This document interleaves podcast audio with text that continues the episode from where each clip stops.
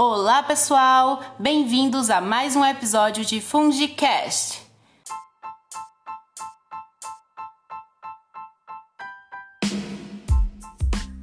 Meu nome é Thales e o tema de hoje é micoses subcutâneas. Meus convidados para este episódio são os alunos do curso de Biomedicina da Universidade Federal do Delta do Parnaíba, Joyce, Stephanie, Matheus e Lineker.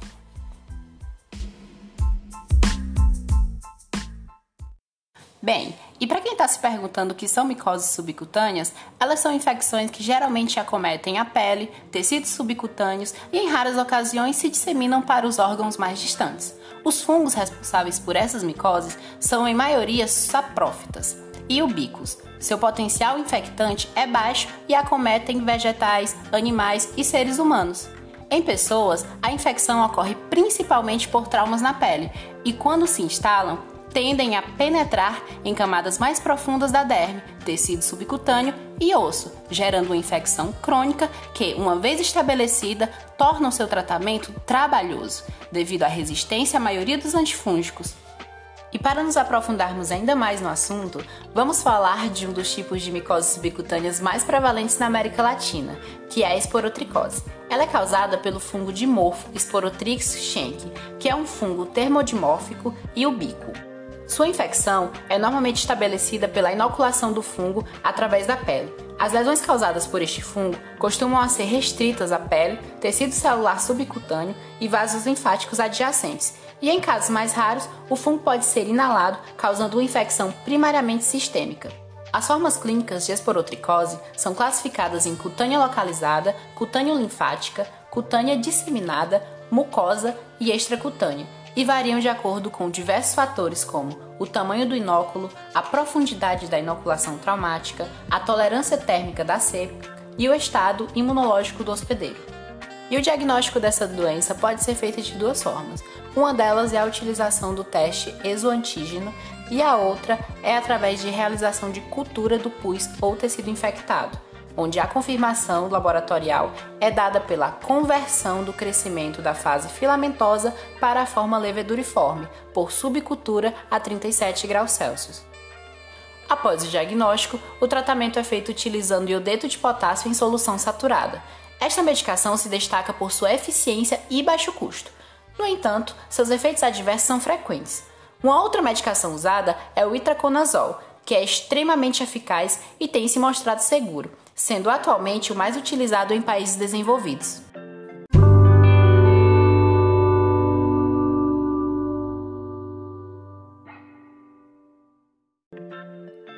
Mas não é só de que vivem as micoses subcutâneas. Vamos falar um pouco sobre micetomas.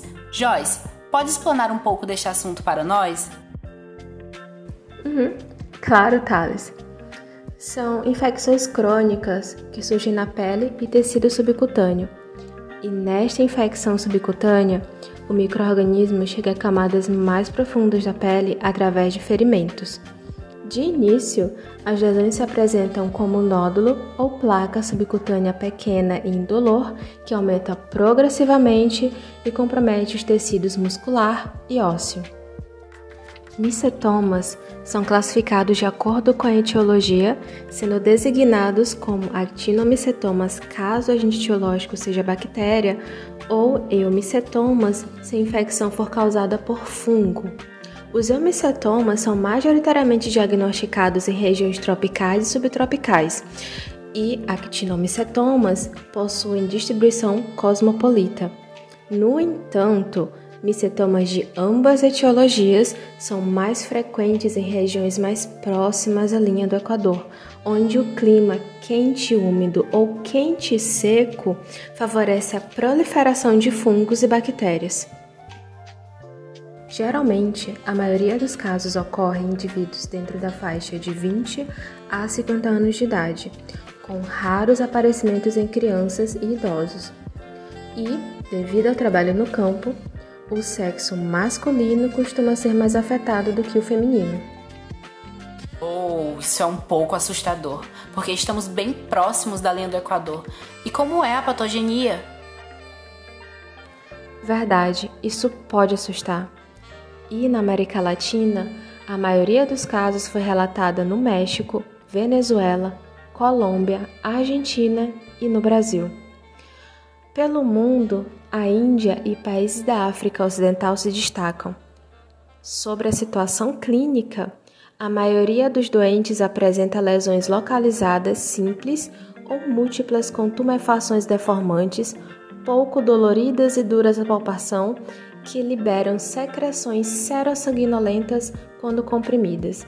E é difícil diferenciar actinomicetoma de homicetoma, sendo necessária a análise histopatológica do material purulento, identificação do microorganismo por cultura e provas bioquímicas complementares. Agora, a patogenia resultante de homicetomas está caracterizada pela infecção primordialmente podal, com a produção de grãos escuros, que é o caso de espécies como Madrela mycetomatis, Madrela grisea, Corinespora cassicula, ou a produção de grãos brancos, visto nas espécies Pseudolesqueria boydii, Acremone falciforme e Neotestudina rosati, por exemplo. Em actinomicetomas, os grãos presentes nas tumefações podem ser brancos ou amarelados em espécies como Actina madura madurae e Streptomyces somaliensis, e grãos vermelhos ou escuros nas espécies Actina madura pelletieri e Streptomyces paraguaensis. Nossa, isso é realmente interessante. Você poderia falar um pouco sobre a diferença dos achados actinomicetomas e eumicetomas? Sim, sim. Os principais achados em microscopia óptica são micélios com hifas septadas claras ou castanhas, frequentemente irregulares em forma e tamanho, e muitas vezes a presença de grandes esféricos clamidoconídeos em fungo filamentoso de eumicetomas. Finas estruturas bacilares ou cocóides são presentes em bactérias filamentosas, caracterizando actinomicetomas. E fazendo um gancho, o diagnóstico laboratorial baseia-se na análise dos grânulos drenados pelas lesões, colhidos com suave extraídos por punção ou biópsia. E para examinar os grânulos é feita sua separação pela adição de água destilada ou soro fisiológico ao material biológico, colocados em tubo de ensaio para realização de centrifugações.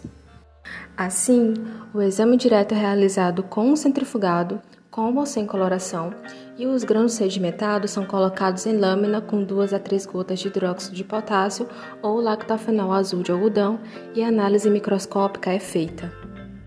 E, após o exame direto, o meio de cultura difere de acordo com o achado. Para fungos, o meio saburro pode ser utilizado.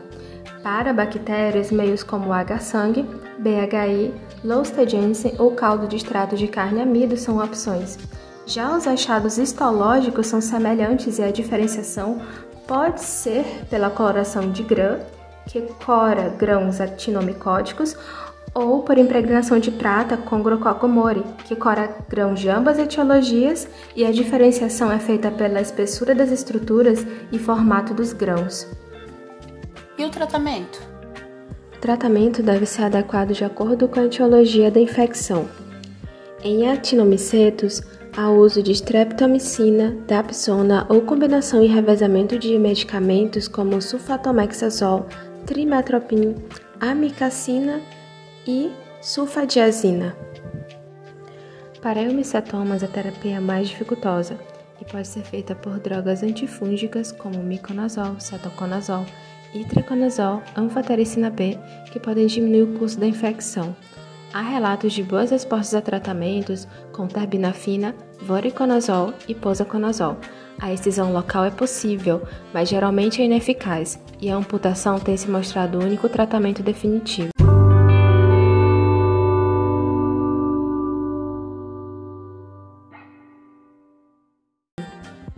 Outra importante micose subcutânea é a cromoblastomicose. Stephanie, poderia dialogar um pouco acerca dela e suas principais características?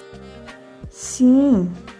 A cromoblastomicose ou cromomicose é uma infecção fúngica crônica, granulomatosa, de progressão lenta, que afeta a pele e tecidos subcutâneos. A infecção é causada por fungos filamentosos, dimórficos e demáceos, que crescem como saprófitas no solo ou na vegetação em decomposição e madeira apodrecida. Diante disso, os seres humanos são infectados a partir da implantação do fungo mediante trauma na pele e acometendo principalmente os membros inferiores ou áreas desprotegidas de vestuários, sendo comum na população agrícola. Ah, entendi. E como essas lesões podem ser observadas? O aspecto clínico das lesões é polimorfo, caracterizando-se principalmente pela formação de nódulos, lesões papulosas, eritematos descamativos e pela forma clássica verrucosa, que pode apresentar-se ulcerada ou não.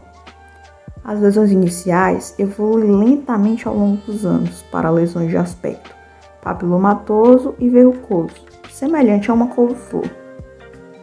Principais agentes etiológicos pertencem aos gêneros Fonsequia, Cladofialófora, Fialófora, Rhinocladiella e Exofiala. De modo geral, as colônias caracterizam-se por apresentarem pigmentação escura, variável de verde escuro a castanho negro devido à presença de melanina, textura veludosa e relevo pouco característico. O estudo micromorfológico dos tipos de conídeos e a percentagem destes na micromorfologia são de fundamental importância na determinação do gênero e da espécie do fungo envolvido. E de que forma é possível diagnosticar esta micose? Bom, o diagnóstico da cromoblastocitose é confirmado através de exame micológico direto e cultura da lesão. Associado a estes está também a apresentação clínica e exames histopatológicos de fragmentos de tecido, que são de grande importância, pois as partes mais profundas da pele são retiradas através de biópsia, aumentando as possibilidades de encontrar estruturas fúngicas. No exame direto, com KH a 10 a 40%, a observação de células fúngicas globosas, ovaladas, de parede espessa, coloração castanha, apresentando ou não septação interna, constitui a principal indicação de cromomicose. Para a realização de cultura, utiliza-se o mesmo material do exame direto, crostas, exudatos ou biópsias, com inoculação em meio saburroso simples ou com adição de cicloheximida e cloranfenicol.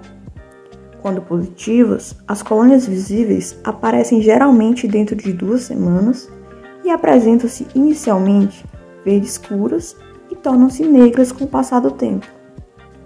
Bem, eu percebi que o aspecto clínico pode ser bem diverso. Então, como poderia ser feito esse tratamento? Sim, dependendo da situação clínica e da extensão da lesão, os procedimentos terapêuticos podem variar. A terapia é longa e podem ocorrer recidivas em alguns casos. As lesões iniciais devem, quando possível, ser tratadas por excisão cirúrgica. Já para as lesões mais extensas, a terapêutica é efetuada com a administração de fármacos antifúngicos, cujo sucesso depende principalmente da gravidade das manifestações clínicas.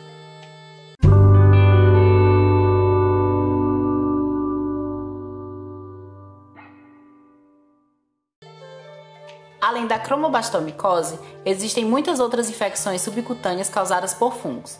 Dentre elas, temos a zigomicose. Poderia falar um pouco sobre ela, Matheus?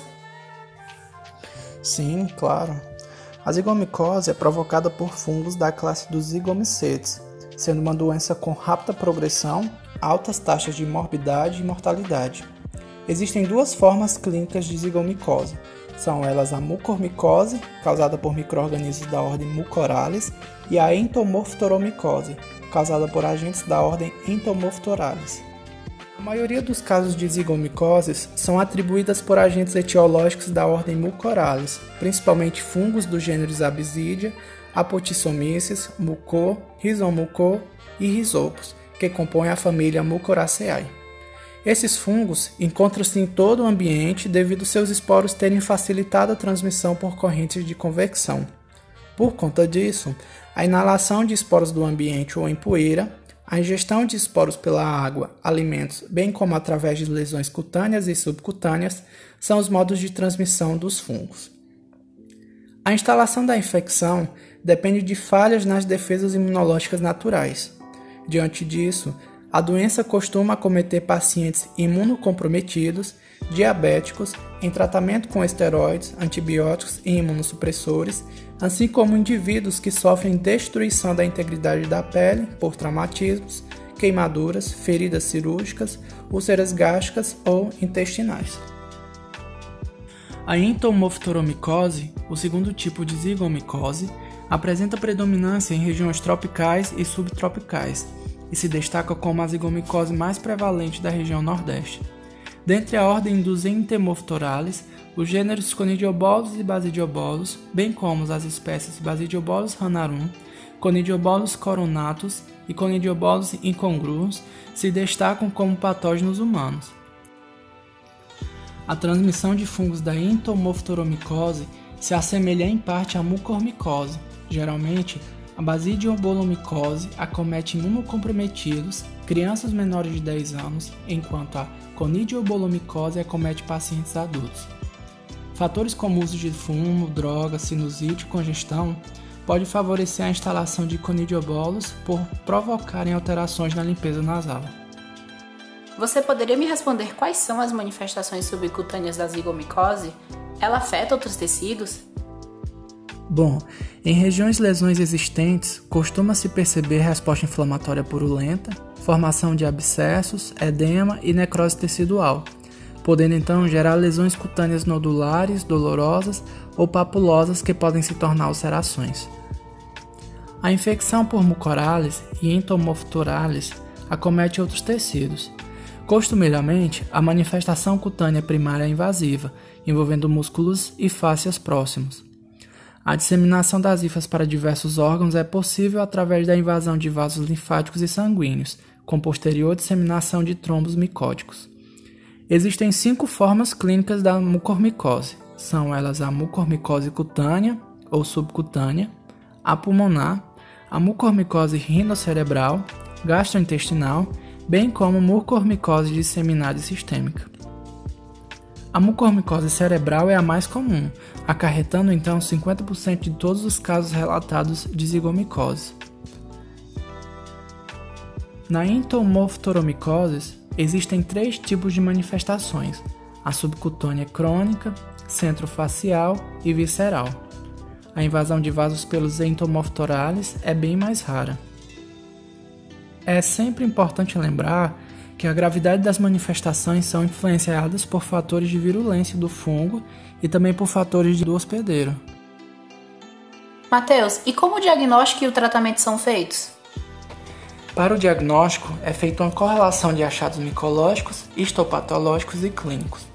Diante disso, é realizado um exame direto com hidróxido de potássio pelo qual serão observados hifas largas e alinas irregulares, normalmente sem septos, ou de raras septações, com ramificações em ângulos de 45 a 90 graus.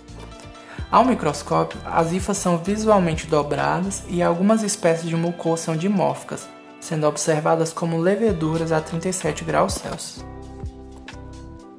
Posteriormente, o isolamento primário pode ser feito com a inoculação da amostra em meio água saburro, água batata ou água extrato malte, seguido da observação de características macroscópicas e microscópicas. A identificação da espécie se baseia então em características como esporulação, estrutura do esporanjo, presença de esporangíolo e mesosporanjo, bem como morfologia do zigósporo. O exame histológico é realizado utilizando a coloração de prata metalanina, calcofu ou hematoxilina eosina com observação de infiltrado neutrofílico, necrose e aparecimento de um halo de material eosinofílico amorfo circulando as estruturas fúngicas. Em complementação, pode-se realizar ensaios sorológicos para a detecção de anticorpos contra a mucormicose, entretanto essa estratégia não é muito utilizada e pode também ser utilizado a reação em cadeia de polimerase, PCR. O tratamento para a mucormicose exige algumas abordagens simultâneas que incluem excisão cirúrgica dos tecidos afetados ou de nódulos, terapia antifúngica e correlaciologias de base que predispuseram o paciente à doença. A anfotericina B pode ser utilizada então em combinação com outras drogas para que haja então sinergismo.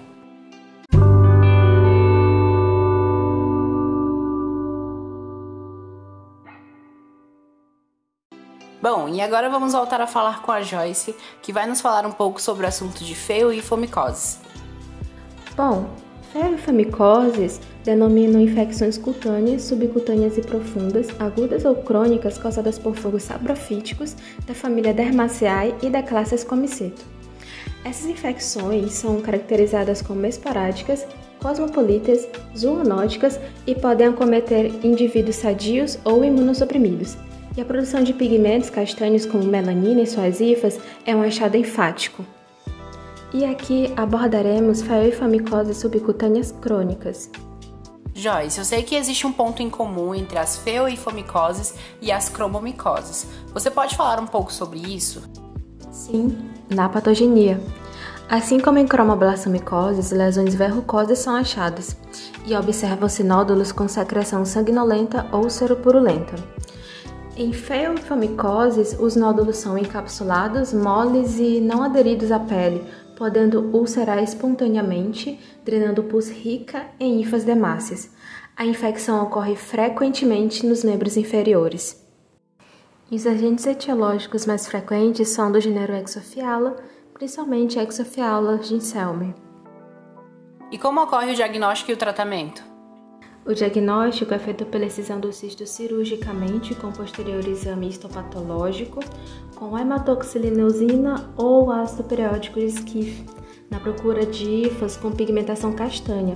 São fundamentais o exame direto feito pela identificação de hifas na lâmina lamínula em solução de hidróxido de potássio 10 a 40% e a cultura que pode ser feita em água saburro, saburro com clorafenicol, saburro com clorafenicol e cicloheximida e em outros meios como água batata destrose.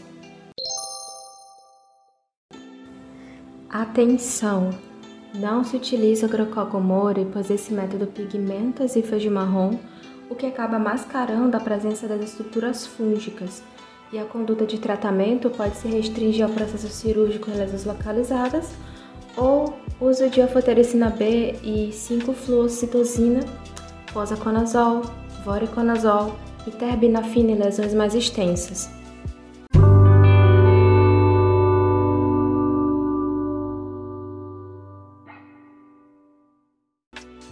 Muito obrigada, Joyce. E agora vamos ao nosso último assunto, que são as lobomicoses. E quem vai nos falar sobre elas é o Lineker. Thales, é uma patologia causada por um fungo saprófita, atualmente designado como Lacase lobium.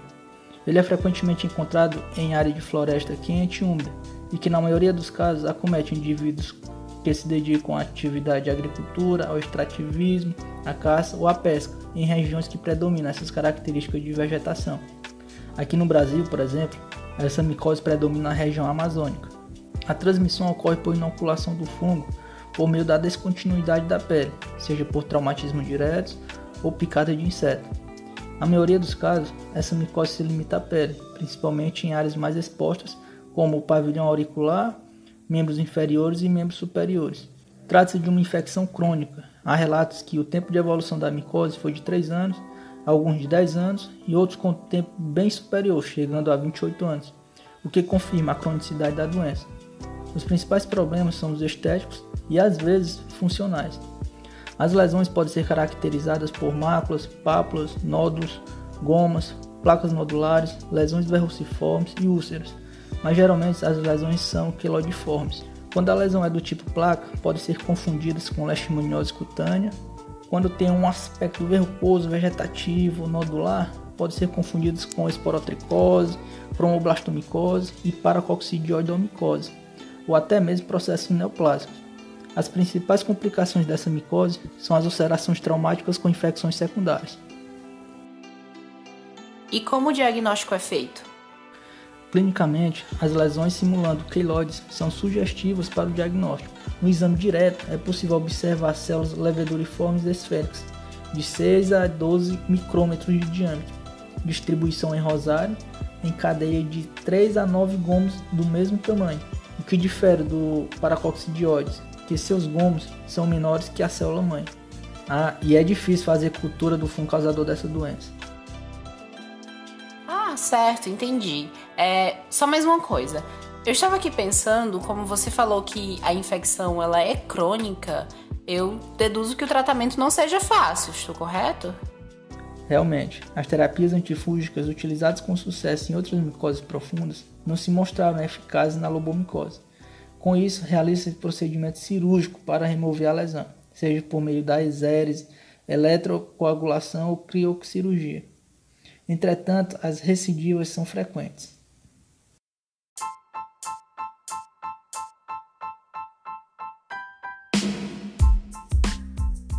E é isso, galera. Chegamos ao fim de mais um episódio. Queria agradecer a todos os participantes que contribuíram muito para o nosso aprendizado. E na próxima semana daremos início ao assunto de micoses sistêmicas. Obrigada a você que nos acompanhou até aqui. Tchau!